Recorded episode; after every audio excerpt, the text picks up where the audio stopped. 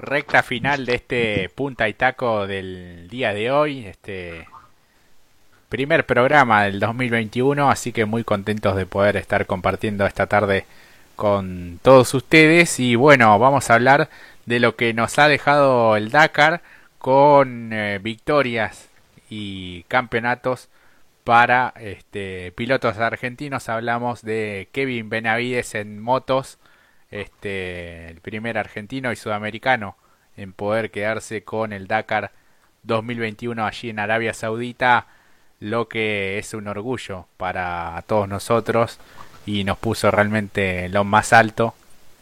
Ha sido una campaña y una carrera realmente fantástica para el piloto de Salta que con el equipo Honda eh, ha hecho trabajo fantástico. Y para Manu Andújar el piloto de, de Lobos que se ha quedado también con el título en la categoría de cuatriciclos así que ha hecho también este una tarea fantástica estos dos pilotos y todos los argentinos y sudamericanos que han podido terminar también la prueba del Rally Raid más, pero más difícil del mundo y en un contexto también eh, realmente complicado, así que es para destacar, Mati.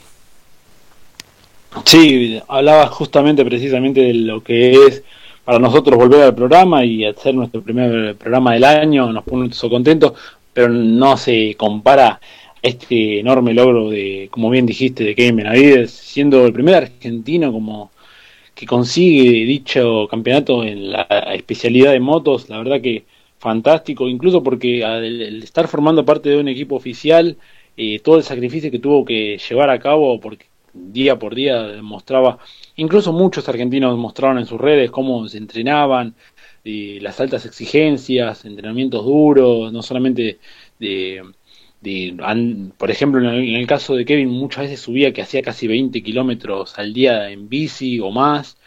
Eh, eso también muestra lo que, por qué valió tanto y por qué tanto, eh, cómo se festejó, ¿no? Eh, incluso formando en, estando también en un equipo oficial, como lo bien dijiste, en Yamaha, perdón, en Honda.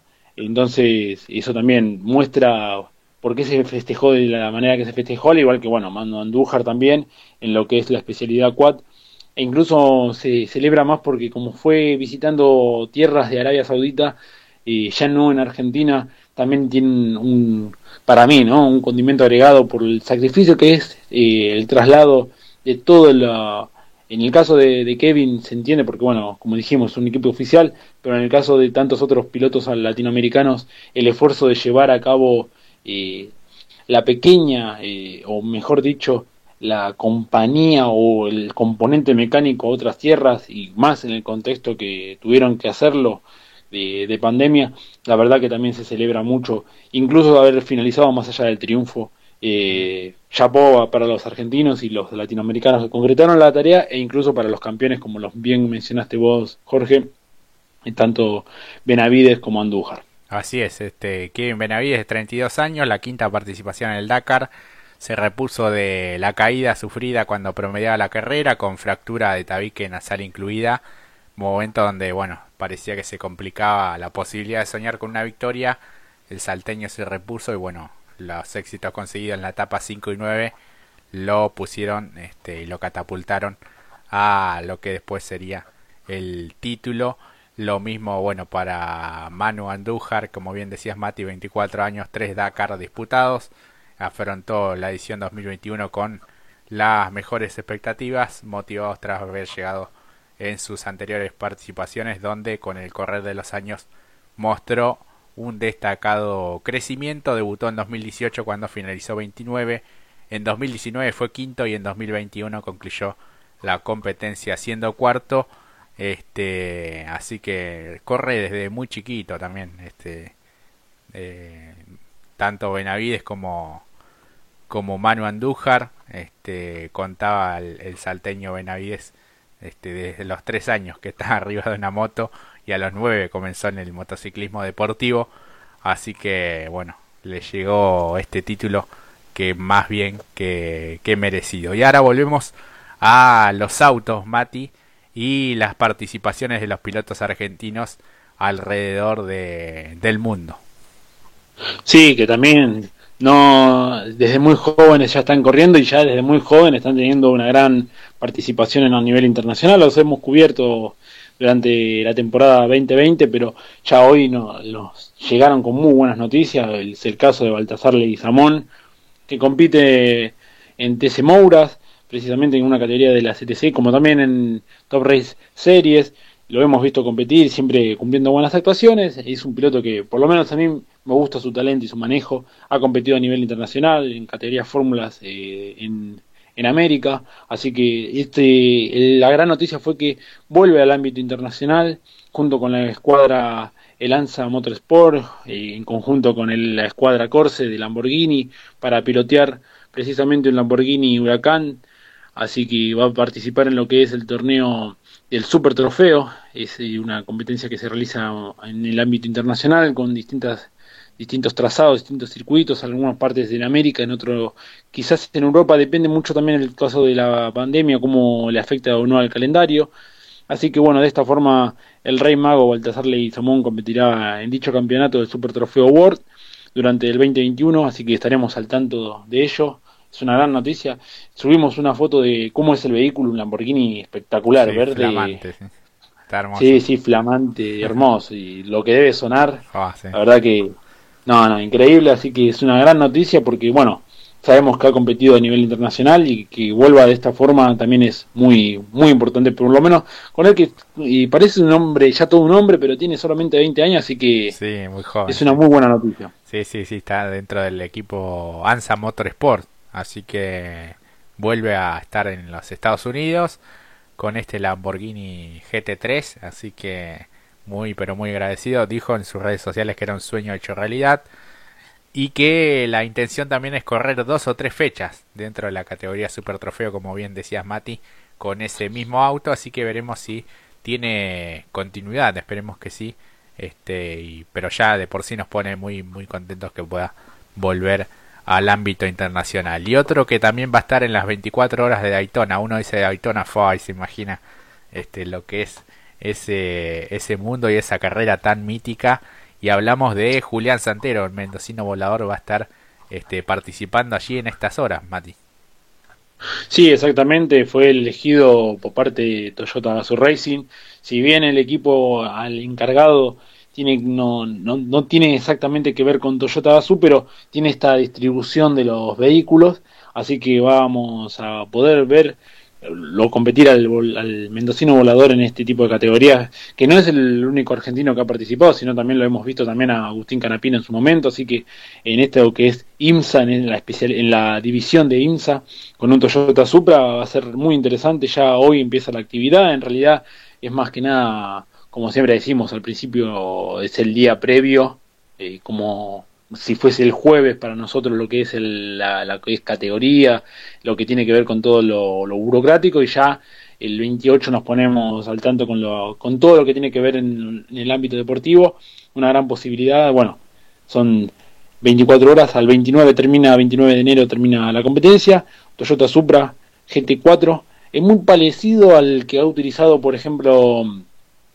que ha desarrollado en su momento Sacha Fenestras y también incluso el, propio Pechito López en lo que es eh, DTM Trophy, lo hemos visto participar con uno muy similar de color azul, así que una interesante oportunidad. Se mencionaba muchos nombres al respecto de quienes iban a estar en él, en un momento se mencionó también a Matías Rossi y, quizás también a Hernán Palazzo, pero bueno, terminó siendo el mendocino volador el que se va a encargar de manejar dicho vehículo las 24 horas de Daytona. Así es, vi una foto en su cuenta de Instagram este, compartiendo un asadito con Rubiño, con Rubiño Barriquelo. Qué fenómeno Rubiño también. ¿eh? Este, ya, ya parece argentino, Mati. ¿eh? sí, sí, le vino muy bien. Eh, ya incluso cuando a la hora de declarar es como uno más, ¿no? no sé si vos estás de acuerdo. Cuando y se lo toma con mucho humor, la verdad que es es la verdad que para nosotros es una gran oportunidad para apreciar a un gran eh, no, no, solamente un piloto, sino un gran deportista, por lo que ha simbolizado a nivel internacional y, tenerlo acá, poder verlo, eh, estaría, cuando vuelva al público, sería, creo que van a explotar los, eh, los boxes para poder por lo menos tener una foto, porque es uno se ha transformado en un protagonista muy importante, y no solamente aquí, sino también precisamente cuando lo vemos con, correr junto con Matías Rossi en lo que es Estocá brasilero, y que se va a sumar Felipe Massa próximamente, así que también vamos a tener una linda actividad ahí en lo que es Estocar. Así es, y otro piloto que ha confirmado su continuidad en Japón, hablamos de joven maravilla, Sacha Fenestras, el piloto franco-argentino, acordó su renovación con el equipo Toms Racing del Super GT 500 y el equipo Condor Racing en Super eh, Fórmula, así que es una muy buena noticia esa, Mati. Espectacular noticia para nosotros que nos encanta trasnochar los sábados en la madrugada viéndolo participar desde los canales de YouTube.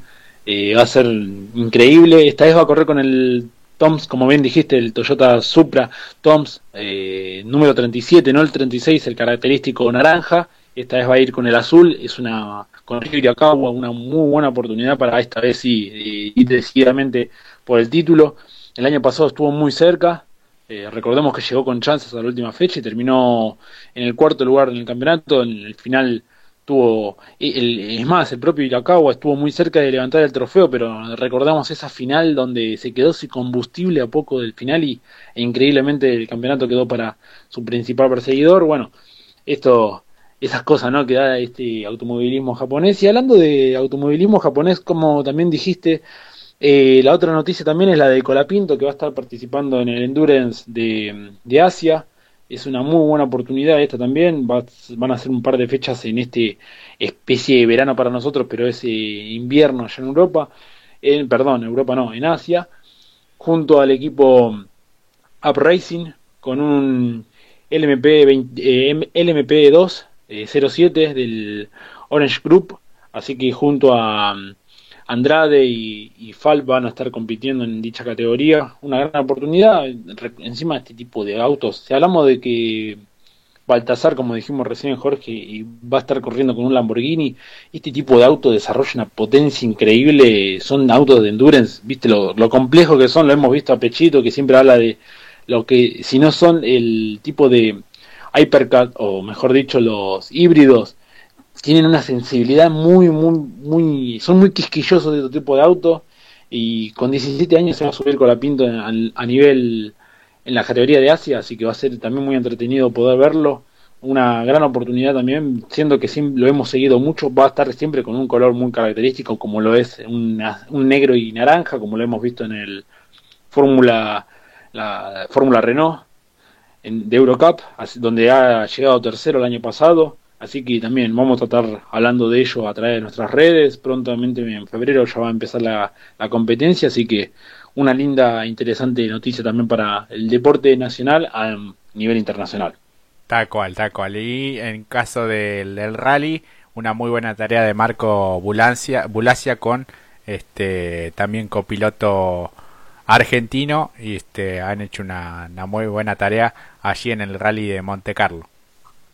Exactamente, debutaron con un Skoda Rally Evo 2, recordando que la temporada pasada cuando corrían en WRC3, la divisional menor del rally, fue con un Citroën Racing y en esta posibilidad terminó concretando su debut, como bien dijiste Jorge, en, en el rally de Monte Carlo junto a la dupla sudamericana, el dúo dinámico sudamericano ha concretado un cuarto puesto siendo de menor a mayor. La verdad que termina cerrando y encima con una muy buena expectativa se tiene en este equipo, eh, porque justamente precisamente su compañero de equipo, de estructura mejor dicho, eh, Michael Kelsen, en, consiguió la victoria.